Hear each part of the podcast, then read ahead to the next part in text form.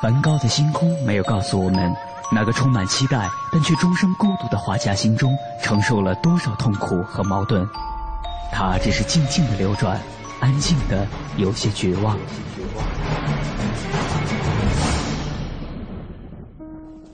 莫奈的睡莲没有告诉我们，那个喜爱平静的人在动荡的时代中，心里有着多少的叹息和遗憾。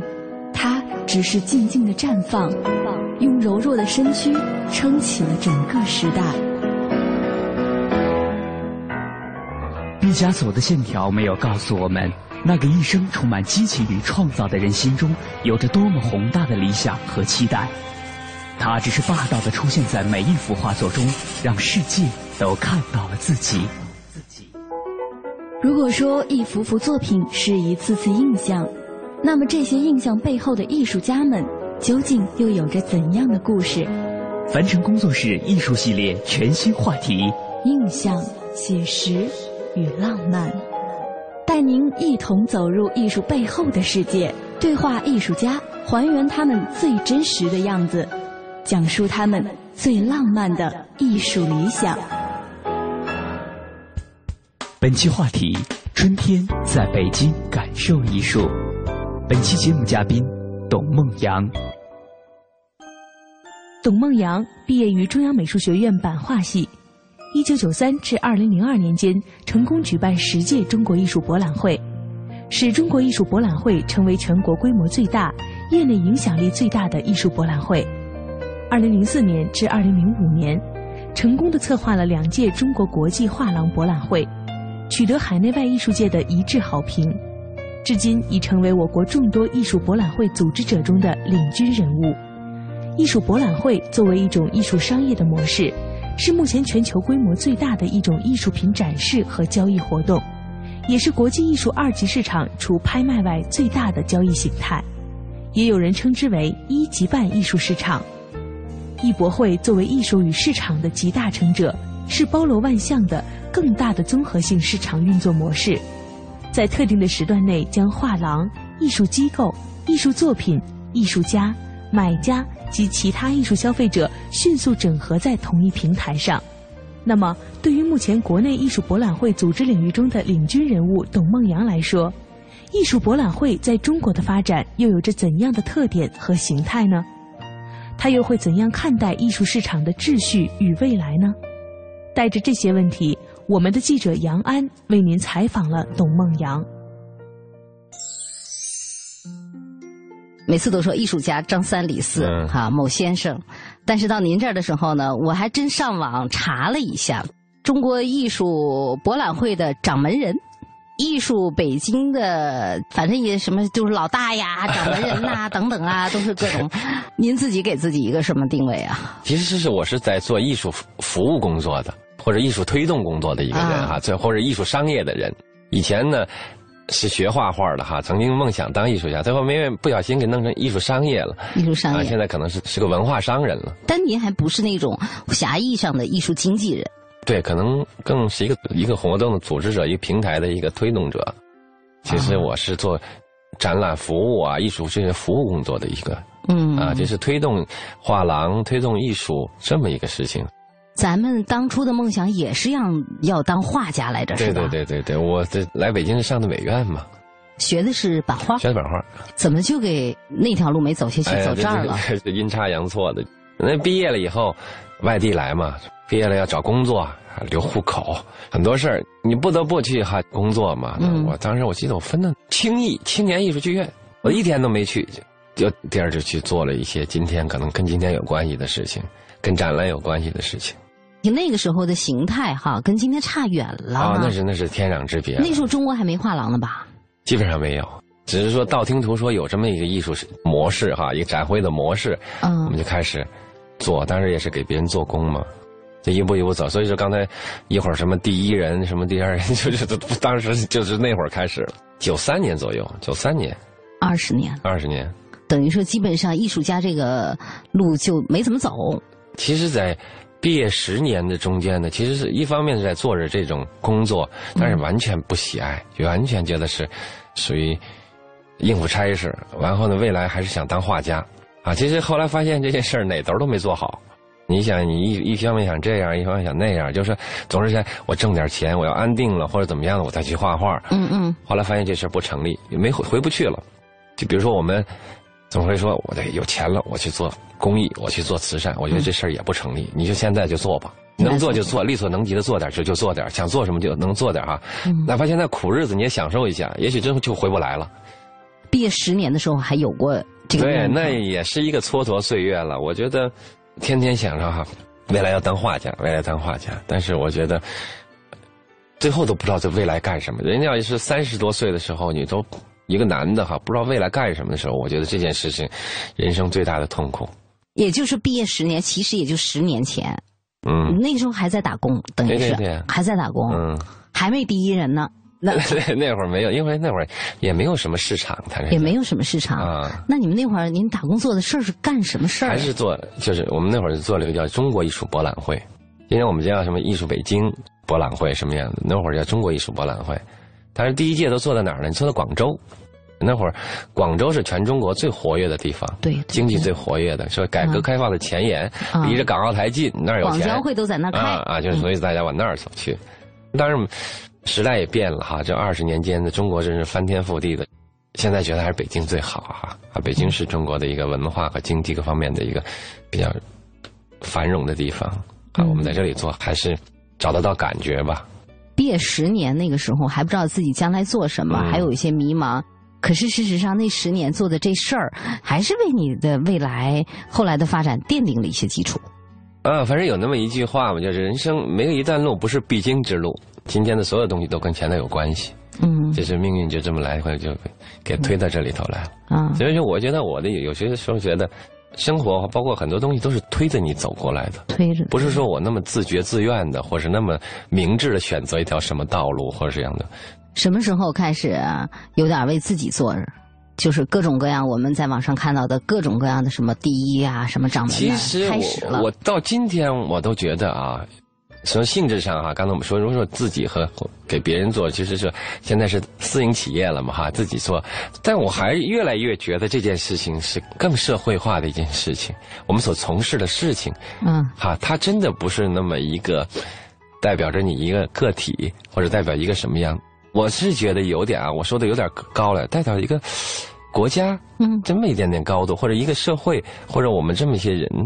在从一个中国人，我们在从事的一个事情，或者是对这个社会有用的一件事情，或者我做的那种事情呢，也不是只是简单的一个商业。我想，真的，因为我们你想，今天北京这个关注度，我想全球没有几个像城市像这么受关注。你所做的事情，要代表点我们人的一个态度。嗯嗯。好，我想这件事情变得有点高大上了。嗯。就你不得不去想，我所做的事情还是要顾及很多的很多的。一些东西的，既有我个人的，也有一些社会的东西，对，还有一些时代的东西，时代的东西啊。然后你还有一个中国人这代人的一个态度问题啊啊，怎么样去理解？或者还要承上启下，现在也有孩子了，你未来给他们留下个什么东西，就就变得复杂起来了。复杂起来了，什么时候开始挑着头走的？就是十年前吧，非典那年开始自己，我们我就开始出来自己来做一件事情。嗯，原来的企业是一个国营企业嘛，不是很顺心了，还有待遇很低，我们出来做，也不其实是不小心去来做，一出来赶上非典，事情都办完了，这非典来了不能办了，人都招好了，钱也收人家了。好在全世界人们都理解中国这情况，这非典也是全世界的。当时就想办事儿了，已经办会了。是我们场地都租好了，钱也收人家的了，都都弄完了，最后这事儿办不了了，推了一年。回到当时辞职，开始办这事儿，就准备自己挑头去办去了。嗯啊，准备挑头去办，肯定得下点决心的吧？也没有那么大的决心。我现在想想，自己也没真纠结，无知无畏的哈啊，就那么就干起来了。就这事儿，这事我也能干啊。就年轻，我觉得有年轻的好处。你反正你不知道那么多，年轻，哎，也真的就过来了。准备在哪儿办来着？当时第一届是我们坐在这叫北三环上有一个叫科技会展中心。现在那个场馆，反正你总是能从从那个京昌高速那个口那儿能看见，但是谁也不知道那干什么地儿，就坐在那个地方。但是你在第一届呢，我到做到今天，说来的品种之丰富哈，国家之多哎，我跟你第一届是最多的。是吗？都你现在十年以后都不如那会儿有那么多的人来参与，因为大家对中国的充满着一种神奇的哈好奇，好奇的，或者有可能奇迹在这儿发生的那种，国际很重要的画廊都来了，结果不是那么回事儿。那时候就已经定上“艺术北京”这个名儿了吗？没有，那会儿我们叫中国国际画廊博览会，简称叫 CIGE。啊，完首先把画廊抬出来了啊，就不是个艺术家博览会，啊不是也不是艺术博览会，是个画廊的博览会，画廊带着艺术品来参展的。我直接面对的是画廊，对我就是这是一个新理念，我们面对的是经纪人，我们面对的是经纪机构，我不面对个体了。因为我真不懂你们这行，给我们简单的都介绍一下。当时中国的画廊或者这类的一，这叫商业还是叫什么？是个什么现状？国际人家是什么现状了？今天我们说画廊业哈，其实今天在中国还是像还是个初期阶段。十年以后，其实从一个国际范围的讲，我们还是一个婴儿阶段啊，这么一个阶段哈。国外的发展历史很长了，上百年的画廊历史了，那我们才有十几年。那当时就更可怜了。所谓的画廊，只是也可能是叫画廊，它的那个模式也好，经营模式也可能还是偏业余的。偏传统画店型的，只是说它可能经营的东西变得可能稍微现代一些、当代一些东西了。但是国际呢发展就是画廊业还是很成熟的，很啊，所以说当时来了大量的日本、韩国和和西方的画廊，那是一些专业的画廊啊，他们来到了中国，因为他们听到了中国人又是买宾利，又是买什么，中国人有钱了。但是这件事来了，他们就知知道了，就忘了，其实中国人钱。还花不到艺术品这儿，他们是来卖他们的画来了。对，他们是来卖画来了。这时候真的完全遇冷了，就没有人认识他们的这类的艺术家。零四年，零四年，光日本画廊就来了二三十家。那现在我们这个日本画廊，现在的我们的艺术北京也就两三家。就今天我们中国人接受起日本的艺艺术品还是很困难的，还是很困难。嗯。当时他们也是来试水，试水来了，觉得中国人真的今天有钱了。中国，你想，中国在国际上的这么一个经济的这么一个消息，还是传传的很远的。而且中国很多奇迹在中国哈，中国有，但是这件事也是我们今天中国今天所存在的一个问题。虽然我们的经济很多硬件迅猛的在跟国际上的在在追的时候，其实我们的软件、我们的教育还远远滞后着，艺术教育就更滞后了，更滞后了。所以说，我觉得这件事是误读了中国市场。嗯，他们来试水，其实你们也在试水。对，就是我们也在这个过程中去来啊，才认识我们的人们。啊，你们也没料到是这样。对对对，很热情的，请来吧，请来吧，来吧，我们我们家富起来了，我们家。后来你知道这件事变得很尴尬，你知道吧？那个世界上似乎最好的画廊叫来的时候，他那儿门可罗雀，他带的安迪沃霍，带的很多的。大师的东西没有认的，更没有人去问津，他那价钱觉得是天价，那现在觉得是很便宜了哈。从国际，那真的是天价，哇！那件事情，我觉得这是个很尴尬的事情。所以说，我觉得没有什么事情是对错，只有合适不合适的问题了。那会儿也让我明白一些的，所以因为他所回去带的消息全是负面的，以后十年以后再见中国吧，因为中国人今天无法理解或接受他的东西，那我觉得这人家也不是来做贡献的哈。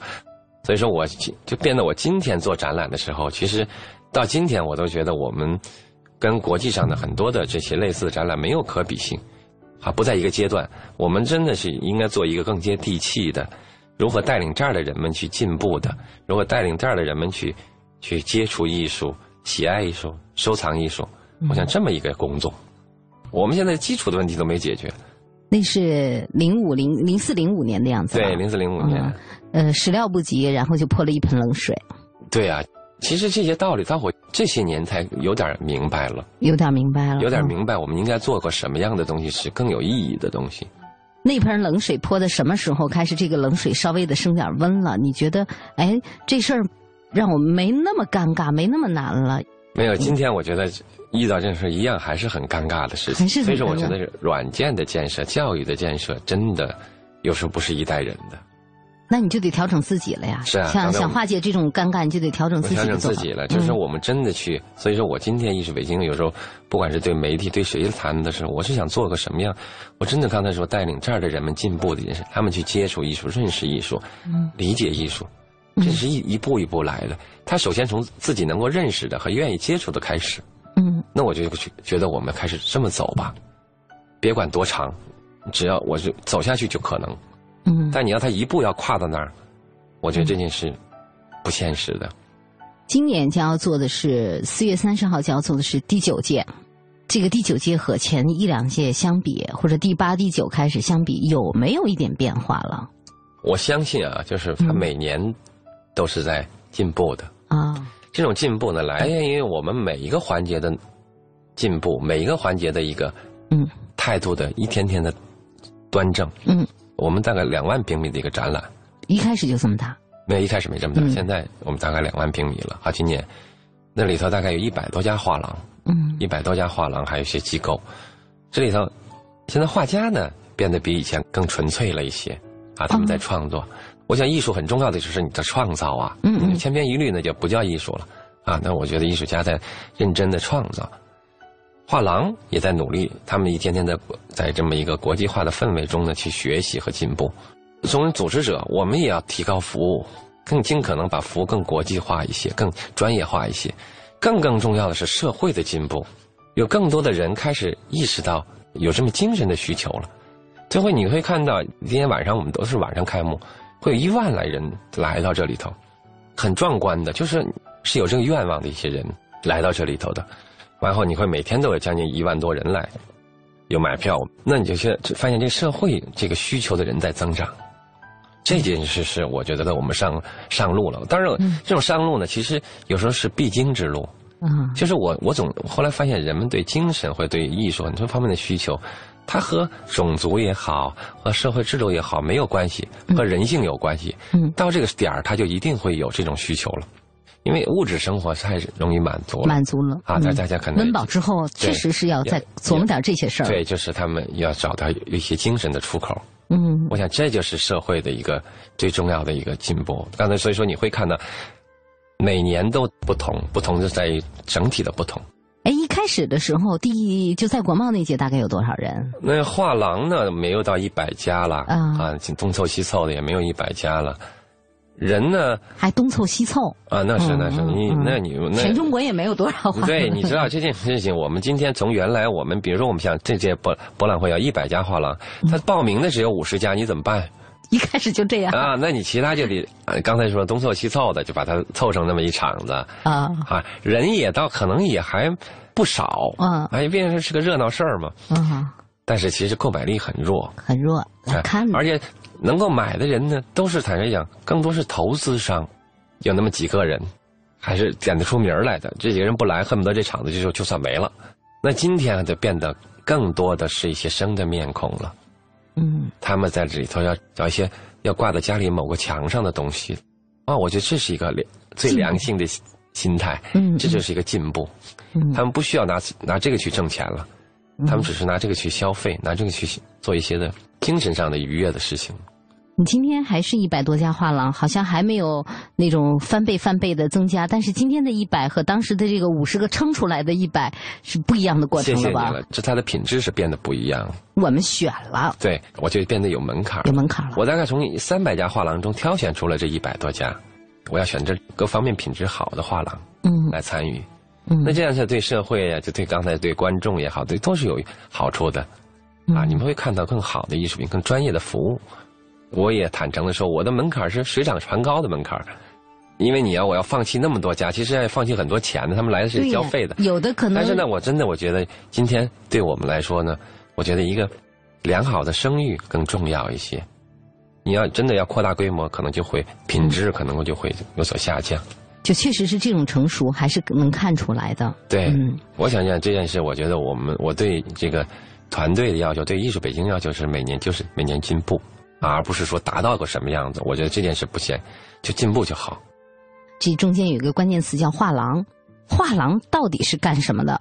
画廊真不太清楚。好了，其实我们这么想啊，画廊呢，刚才我们说，我为什么当时有一个最朴素的想法呢？我就是为什么想做画廊博览会？前十年做的是艺术家的博览会，直接对艺术啊。这一个展览要三百多个艺术家参展，啊，这三百多个艺术家的素质就难说了，千差万别，来自五湖四海。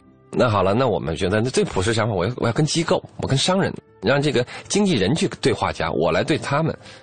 好，那我就变成了我一百个经纪人对一千个画家。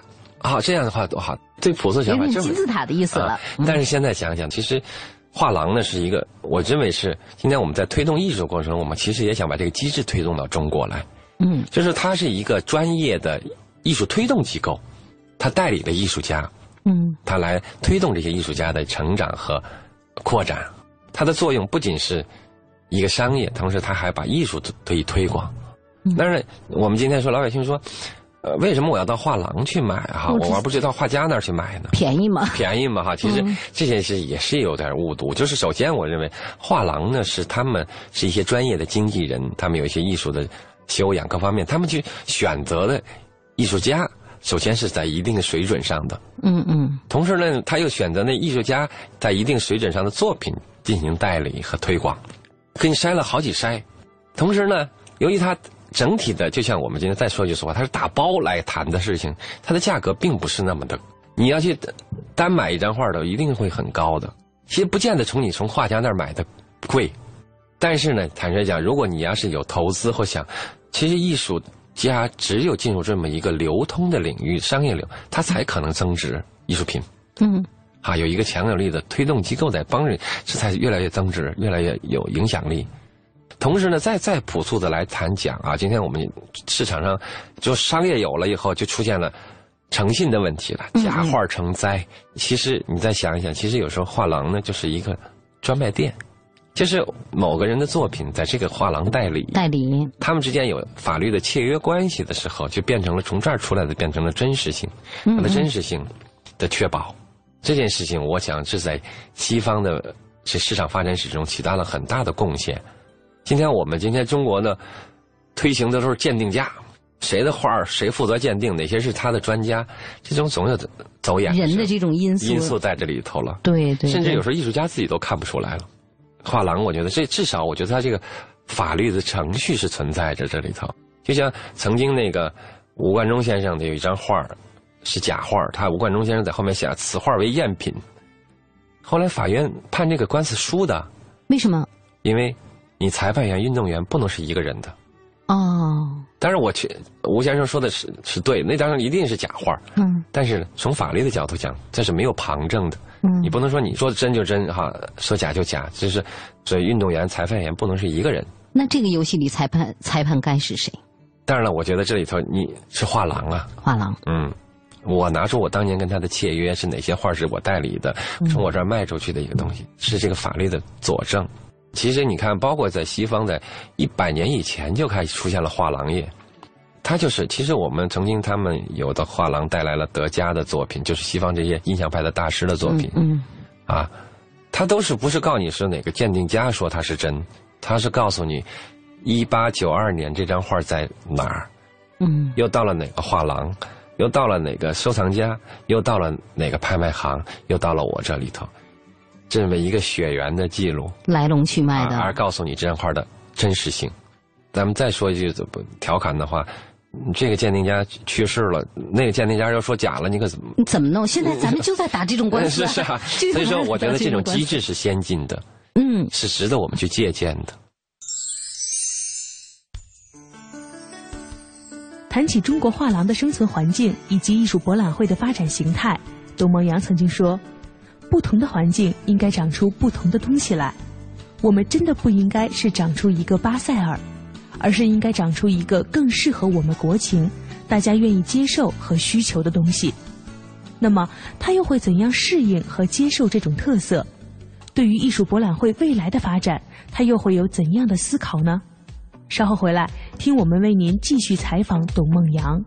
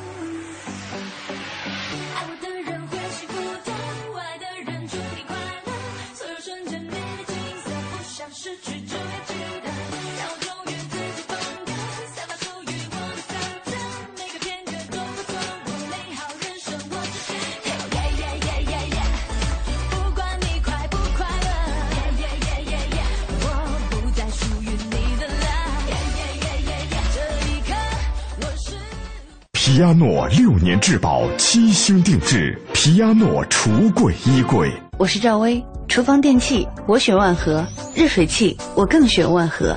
皮亚诺，中国高端定制家居领导品牌，皮亚诺橱柜衣柜。奶瓶三十五，背带裤一百二十九，学步车四百六十八。姐，这小家伙开销可不小呢。哎，自从儿子出生以后啊，我都好久没有买过新衣服了。你姐夫也不送我花了。姐，过日子不能光靠省，还得学会经营呢。你得学学理财了。据我了解呀，白银投资就不错，只看一根 K 线图，二十二小时随时交易，模拟一次就会做。你边带宝宝边做白银，什么都不耽误。是吗？你再详细说说。你呀，发条短信八零八到幺二幺幺四了解一下，免费咨询。好。八零八到幺二幺幺四是吧？我现在就发条问问。白银投资让你的生活更美好。发送短信八零八到幺二幺幺四，发送八零八到幺二幺幺四，免费开户做白银。投资风险需谨慎。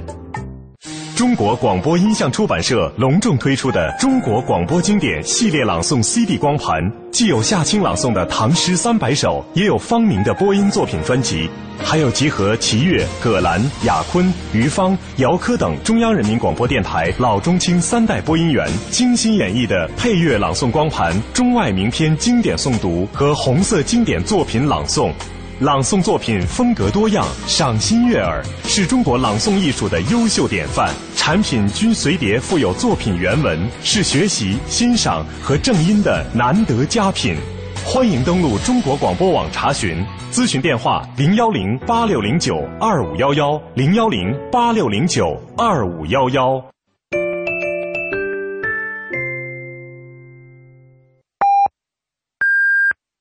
北京时间二十二点三十分。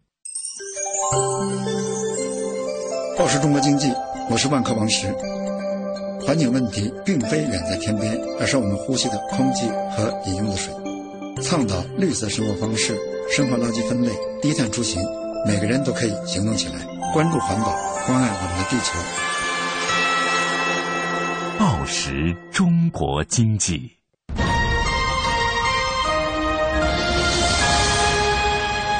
经济之声，进一步的想念经济之声，这里是中央人民广播电台经济之声。每当夜晚来临的时候，瞬间，瞬间，瞬间，可以成就未来，变成故事，铭记终生；也可以石沉大海，无人问津，被人遗忘。瞬间稍纵即逝，但每一个瞬间又是那么真实。写实艺术家们努力捕捉瞬间的真实，用纸张承载的画面化作永恒的思考。印象、写实与浪漫，记录最真实的艺术人生，感悟最浪漫的艺术理想。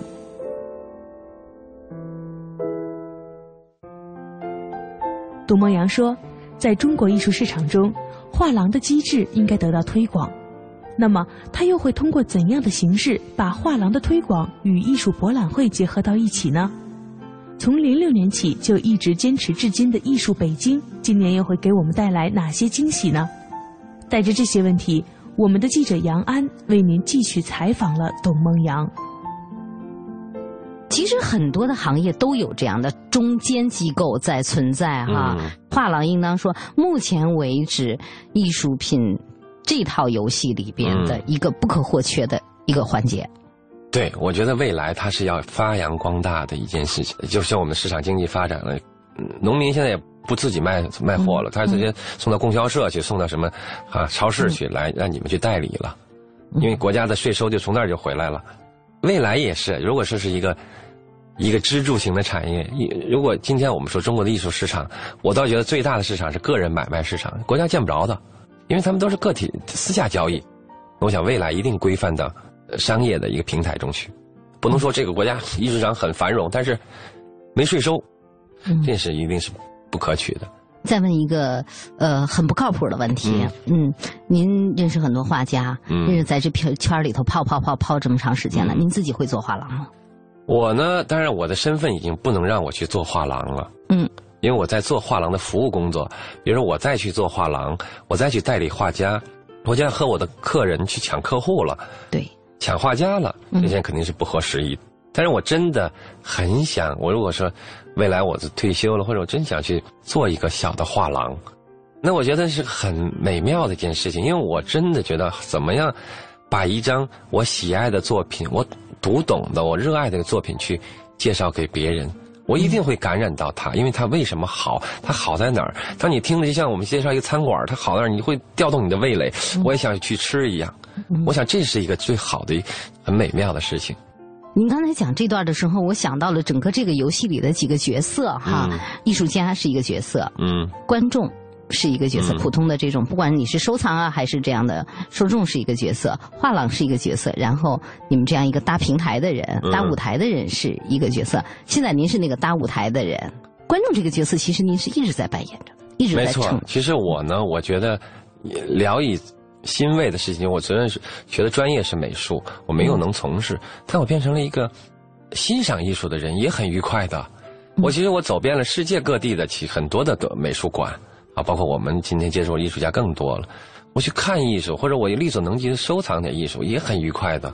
因为您懂，所以呢，您是愉快的过程。嗯我们不懂呢，我们会有一点在这些面前呢，我们不知道怎么当观众的。别觉得，我们不要把这个声音设出一个门槛来。嗯，你会到我办公室里看，我会有从哎《青年报》找一个图片，我就装个框子。我觉得这个画很，这个作品很难得，就欣赏它。嗯，没有成本的。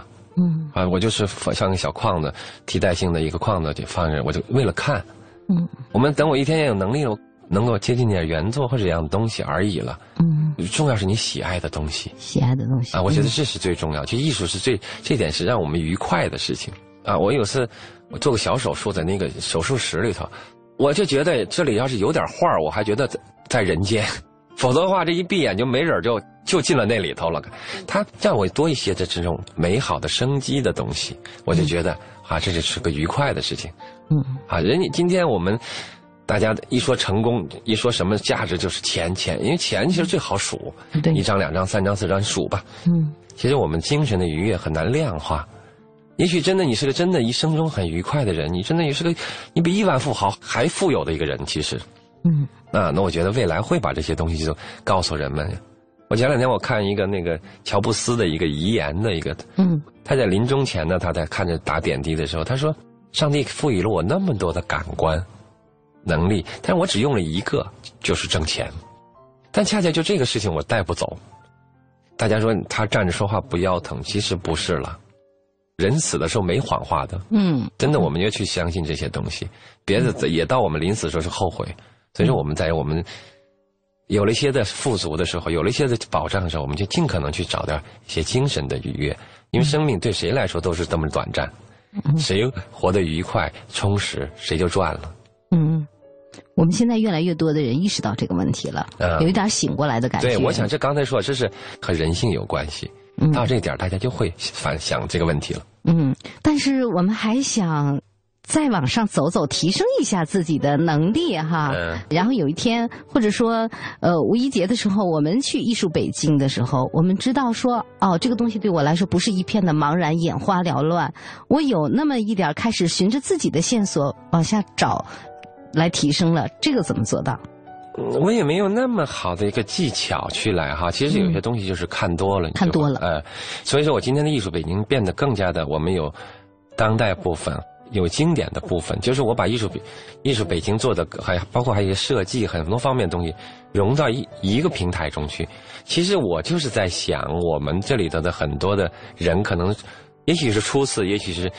刚接触艺术，希望他们在这么一个多元的环境中去找到跟自己能够有感触的东西。我想这些你去碰吧，就跟我们人一样，你没有碰到，也许这都不知道喜爱什么样的。啊，我就觉得这件事情，我觉得更重要一些。因为我觉得中国呢，我们在市场发展的这么一下子，又有点有点倒挂了，就是我们美术馆建设没有出出现。嗯。你像到巴黎，你会看到卢浮宫、奥赛、蓬皮杜各个时期的美术馆经典都存在着。你看多了，你就你看你什么时候都见小朋友在地上，啊，你看多了你就知道啊，未来我要选择什么样的，或者我喜爱什么样的东西。那我们可能这件事情是滞后了，但我们市场好像似乎要快冲到世界前茅去了。嗯，啊，这件事情又有需要补课，啊，那我就觉得这件事刚才说都得慢慢来。嗯嗯，那希望我的艺术北京能够让。我们一起跟他大家一起成长，人呢，我也真的觉得我们还是，毕竟在这沉浸在这里时间长，还是做过学习过很多的中西方的一些东西，我们对艺术的理解毕竟可能要稍成熟一点。我们希望能够给大家带到一条正确的道上，然后再慢慢追，慢慢的进步。我都觉得现在我们很多东西不在路上，都是在叫歧途上，这是最麻烦的。不怕慢啊，就怕你走歪掉了。我们说坚持就会胜利，但是你方向错掉很麻烦。今天采访的时候，早晨在微信里看到一条消息，这条消息我现在没有呃确认是不是真的哈，但是是呃说从呃哪一年开始，近一两年开始呢，等于说艺术素养的这种呃成绩呢会列入小升初的考核，甚至将来可能会进入一个。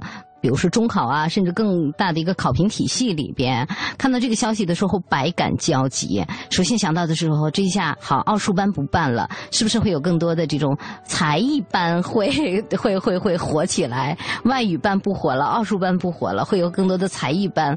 然后就是这个素养，我们怎么去评判？会不会又陷入另外一个考试的怪圈？哈，纠结完了以后，突然有一个很高兴的事情，就是说，我们终于发现了。呃，我以前给他起了一个这个名词，我不知道是有没有人这么叫过，就是美普，或者说艺普，这个相对于科普来说的这么一个词的重要性哈，只是我们不知道怎么做呢。我们至少我觉得意识到这件事的。就挺好的，我觉得这是一个哈。至于我觉得中国出现事情一定会乱一通的。我觉得我们在这个转型期所出现的东西，很多东西都是正常的。嗯啊，也别说就不可逾越，就像我们今天雾霾一样。你到日本，日本的人说哦，我们当时都熏倒人了。七十年代都经历了，啊，就像我们今天这些这么一个转型期所出现的一些问题。但是至少我觉得意识到艺术和一个美美育对这个民族、公民教育当中的重要对这个社会的一个价意义。啊，这是一个，我们我们大谈精神文明，精神什么叫精神文明？嗯，啊，这些都是我觉得，今天我觉得中国人出来最麻烦的事情是那个精神面貌、精神素质那个东西，让人觉得都欢迎中国人来，钱有钱，就见不得你那个那个张牙舞爪的样嗯，有有点的内敛的东西、含蓄的东西或者一些，嗯，啊，这是我想这是我们最欠缺的东西。当然，我们今天是讲的普遍性。普遍性，我们希望的不是说我们几个人。其实，我如果我们几个人或者是怎么样的东西，我们都很好看，你甚至一拍屁股都可以走。嗯，啊，去到一个更好的环境。那我都觉得我们还是有了一些的社会的哈这么一个东西，想想帮助去啊，也觉得更有更充实、更有价值一些。希望这整体的一个素质的提高啊，我觉得这才更有意义一些。您为什么没有一拍屁股走？在人生中有几个有有一些阶段让你会有些触动的。我上大学的时候，我一个大学老师，他那会儿八几年，人们出国很不容易的，出国是可以带大件儿什么的，哈，啊，这个愿意待的，恨不得不回来的哈。那会儿出国都是，他他老早回来了，还没到期就回来。我说您，管先生您怎么提前回来了？他说啊，那儿是很好，但是一草一木跟我没关系。或者作为一个男人来说，觉得有点侵占你的东西。就人家爷爷奶奶撅着屁股干出的事儿，我们就到那儿去享受这种这种文明的时候，有点不好意思。嗯，二十多年前的时候，我依然记忆犹新。就是我想，我也应该是这种感觉。真的，你真的有点不好意思，因为那儿的确天也蓝，地也绿，但是是他们的父母爷爷奶奶那么辛辛苦苦，像我们今天这么加班加点走到了今天，我们就很因为怎么样就到那儿去来。我想这件事。对人家也不公平，对自己也没有那么踏实。嗯。另一方面呢，我觉得今天，由于我们的其实有时候落后，有时候也是个，也是一个优势。怎么说呢？就是它有增长的空间。那我们每一个人可能有可能发挥你更大的能量。啊，也许是个很优秀的人放到那么一个成熟，你就能做的事情就是那个钉子那点事儿。在这儿你可能就能起到一个杠杆啊，也可能是个什么样的。嗯。好，那我想这些人生价值就变得不一样起来。啊，同样是一辈子，它的作用啊，它改变了或者推动了什么样的东西？我想这件事就变得更有人生的价值。今天加班加点撅着屁股去做，可能是想为了我们的后代，包括我们自己的孩子和我们的后代和我们艺术的未来。是啊，因为我想这么一个民族，经过了这么哈，全球就这么一个民族是这么在始终在五千年这这么延续着它的文明的时候，到其实在我们明白事儿的前一百年就开始就就开始衰落，开始断掉了。其实我们今天谈民族伟大复兴，的确是，但是我们身处这个时期，我能不能把我所学或者我这些东西能够发挥到极更大的能量中去？我想这个更好一些。在艺术上有一个特别关键的词叫复兴，哈，那是指的西方的一个文艺复兴。现在对于复兴这两个字呢，是不是可能会出现在？呃，中国出现在东方呢，大家好像有各各有各的说法啊。但是真的是还是很希望，也很感谢像董总和很多的艺术家，还有其实，在艺术家外围有很多很多他们不是直接的创作艺术作品的人，但是在做这件事情，在服务，在做这件事情，很希望这一群人能带着咱们的文学艺术，真的是不敢说复兴吧，但是至少能有一个很好的、很亮堂的明天。我觉得希望就是进步，向好的方向进步就好。嗯，我不在乎它是几十年还是一百年。我们有些人天天在那微博、微信上抱怨这件事，你不能指着他一天就怎么样。我只是看到大的关系，他是真的在往努力向好的方向去发展，努力向进步。我觉得这就很好了。嗯，啊，没有一个社会是那么一要就成样什么样的东西的。嗯，啊，我觉得这件事我们要真的要客观的看待自己，同时我们在这里又起到什么作用？啊，你光抱怨有什么用啊？啊，真的你做点。正能量的事情。今天跟你聊了这番天儿以后，我觉得五一节我可能会去农展馆，是在啊，去农展馆的那个艺术北京去参观，大概带的心态是不一样。呃，可能不一定说是这个东西哪个作品对我有多大的吸引力，但是这种正能量的心态、阳光的心态可能会更多一点。没有，现在已经无心插柳，没准儿柳。你这真的人生就是很多的偶遇。嗯嗯。啊，你也许真的遇到一张，你真的我也可以买不起，但我愿意欣赏它。嗯，好，谢谢董总。谈起艺术北京，董梦阳说：“我们只能努力做好自己的事情，尽可能通过艺术北京去培养和教育藏家，并且推广画廊。我希望我们一天天更有影响，发出的声音更大，传得更远。但更重要的是，需要更多的人加盟到这样的一个力量中，形成一个更大的合力。这是许多人不断坚持的这份努力。”才能推动着艺术市场不断向前发展。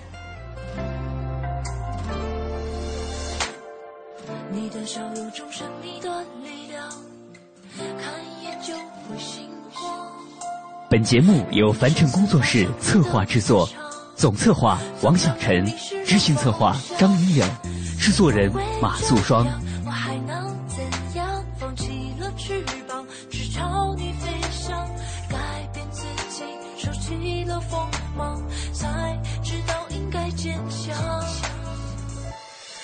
要我投降，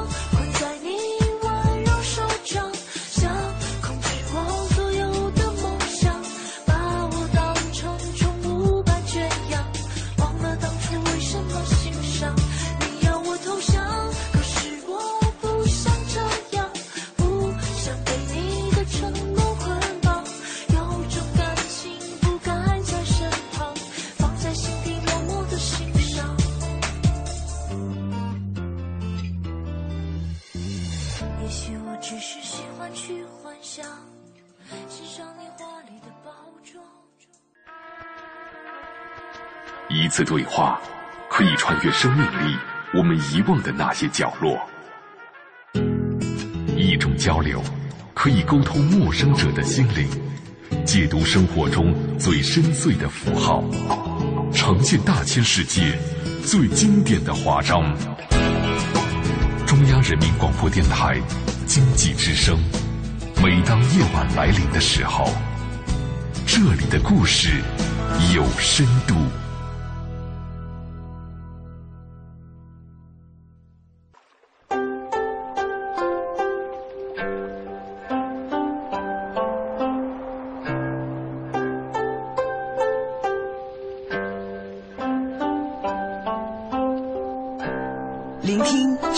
声音，中央人民广播电台经济之声。进一步的声音，经济之声。您即将收听到的是《非常科学》。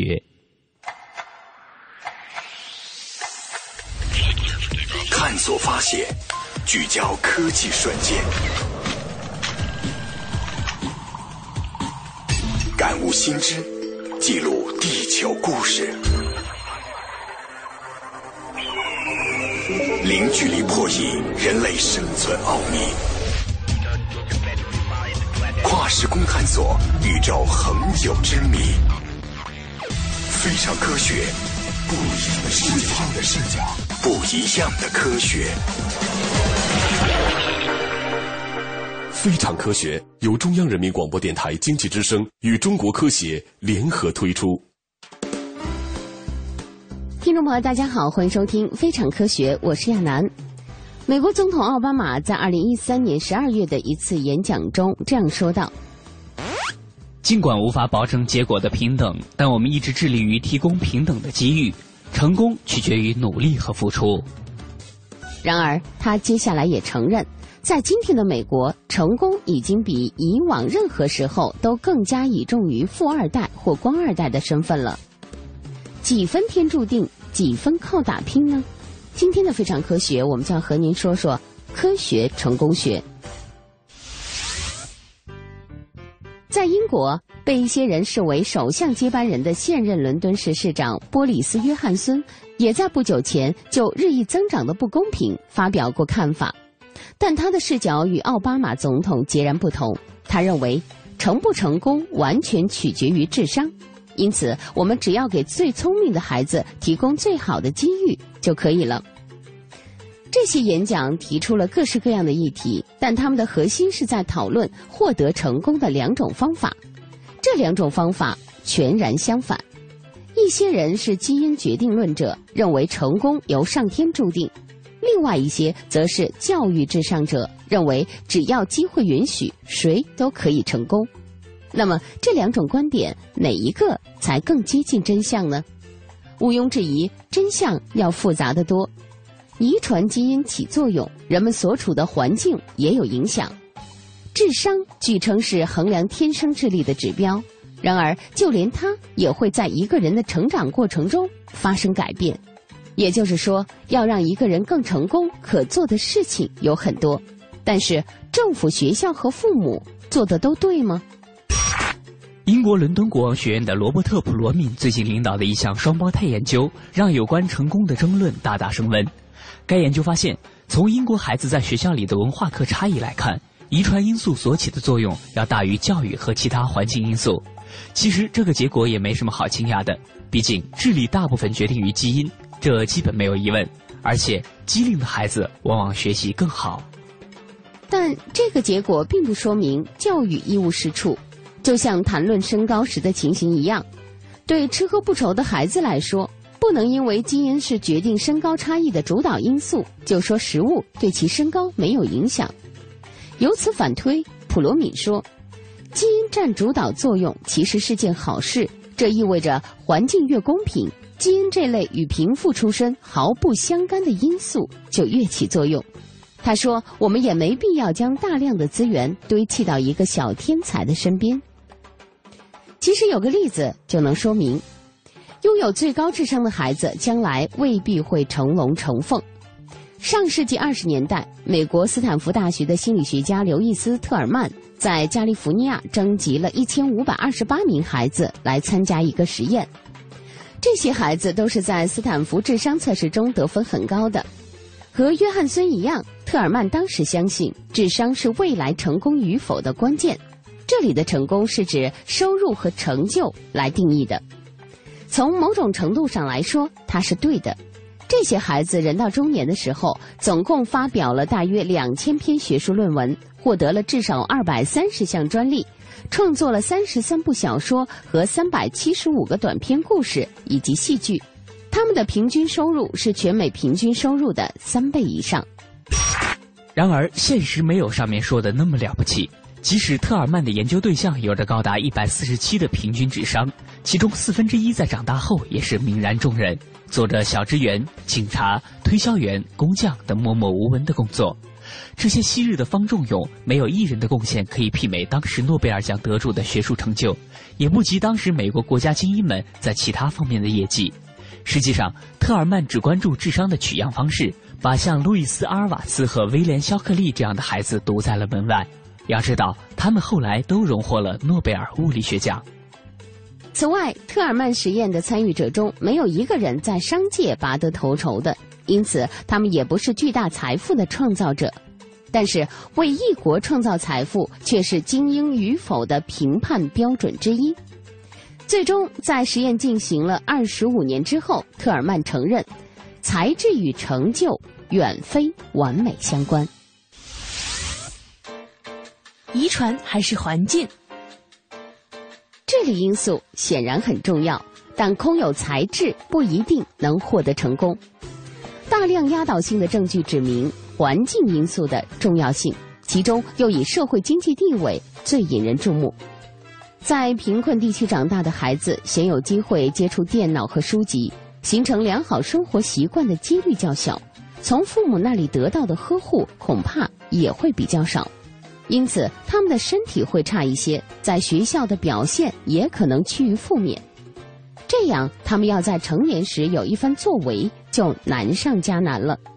相反，许多成功的企业家、领导人和获崇高艺术成就的人都成长于良好的家庭之中。他们家中的藏书常常汗牛充栋，家人习惯于欢聚一堂，在餐桌上谈天说地。另外呢，父母离异和感情不和的家庭中成长起来的孩子，也容易输在起跑线上。这个时候，他们的家庭社会地位倒显得次要了。这些孩子在学校大多可能会举止乖张，成绩不佳。爱德华·梅利斯在英国伦敦大学伯贝克学院研究儿童的成长发育，他提醒人们说，孩子在五岁前从双亲或抚养者那里，如果得不到持续关爱。在试图沟通时也得不到回应，那么他们在社会行为和情感上的发育就会受到损害。最关键的是，这还会影响他们的语言能力。梅里斯说，这也可以解释为什么在负面因素堆积的家庭中出生的孩子，一般在学校里表现较差。他还说，提高语言能力不仅可以提高社交技巧，还可以提高认知能力、读写能力和学习成绩。换句话来说。环境的影响不可估量，养儿无教会蚕食孩子的认知能力，将智商值降低多达九个点；良好的成长环境却会提高智商。如果贫困家庭出身的孩子被好人家收养长大，他们的智商就要比未被收养的兄弟姐妹高上很多。然而，除了天生的智力潜能和能够激发潜能的成长环境之外，还有很多因素助人成功。美国佛罗里达州立大学的心理学家 K. 安德斯·艾里克森说道：“面对一群技能纯熟的人，你感觉不到他们因为认知能力和智力不同而表现出的差异。”他和一些人主张，在音乐、体育、棋类以及其他与记忆相关的许多领域中，业内精英之所以成就非凡，与其说是天赋异禀，不如说是熟能生巧。为什么一些人比别人更勤于练习呢？年少时恐怕是望子成龙的父母推了他们一把，但是要规划一条成功之路，一些特定因素对谁都必不可少。比如，没有百折不挠的精神和持之以恒的劲头，就达不成长远的目标。换言之，人们需要坚韧的品质。美国宾夕法尼亚大学的安吉拉·达克沃斯说道。越坚韧不拔的人越能成功，特别是在艰苦的条件下。怎么才能变得坚韧不拔呢？激励是手段之一。达克沃斯证明，如果给予一些激励的话，比如一小笔奖金，人们就能在智商测试中得分更高。这项发现为成功学的研究带来了一些重要的推论。心理学家、经济学家和社会学家经常抓住智商和成就之间的联系不放。以此来证明成功大部分取决于智力，然而达克沃斯的工作却说明，智商测试测量的不仅仅是智力，激励对成功的作用也可圈可点。当然，还有一样东西会让我们变得坚韧不拔，这就是做事有始有终的毅力。它需要我们努力工作，抵制诱惑，并克制冲动。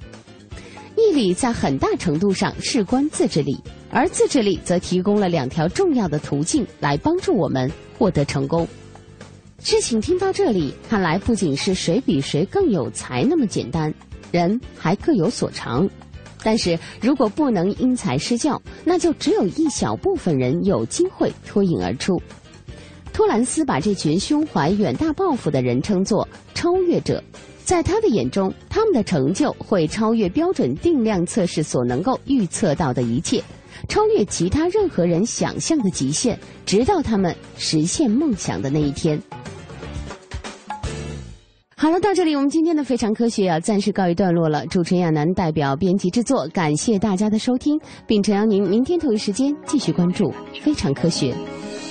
非常科学，非常好听，非常科学，非常特别，非常科学，非常有趣，非常科学，充满设计，非常科学，非常好听，非常科学，非常特别，非常科学，非常有趣，非常科学，充满设计。以上节目内容由中国科协提供制作。在两百万年前。上诞生了人类的祖先，在富饶辽阔的土地间，希望开始绵延。公元前三千一百年，威尼斯用他那征服之剑，在那美丽的尼罗河畔，写下了人类